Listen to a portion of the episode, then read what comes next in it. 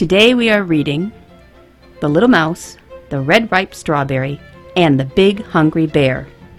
Written by Don and Audrey Wood, illustrated by Don Wood. Read by Patricia M. Krause. Hello, little mouse. What are you doing? Oh, I see. Are you going to pick that red, ripe strawberry? But, little mouse, haven't you heard about the big, hungry bear?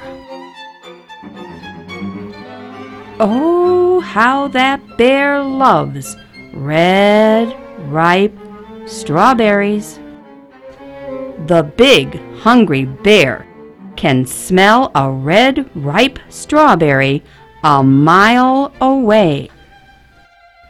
Especially one that has just been picked. Boom, boom, boom.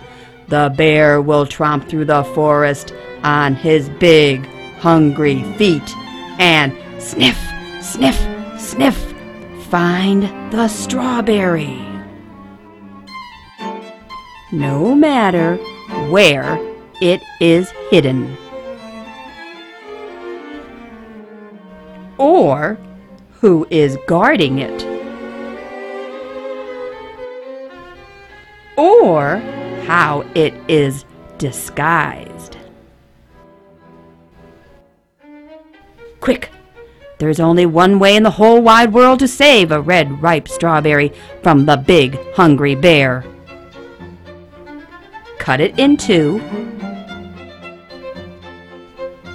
Share half with me, and we'll both eat it all up. Yum! Now, that's one red, ripe strawberry the big, hungry bear will never get. The end.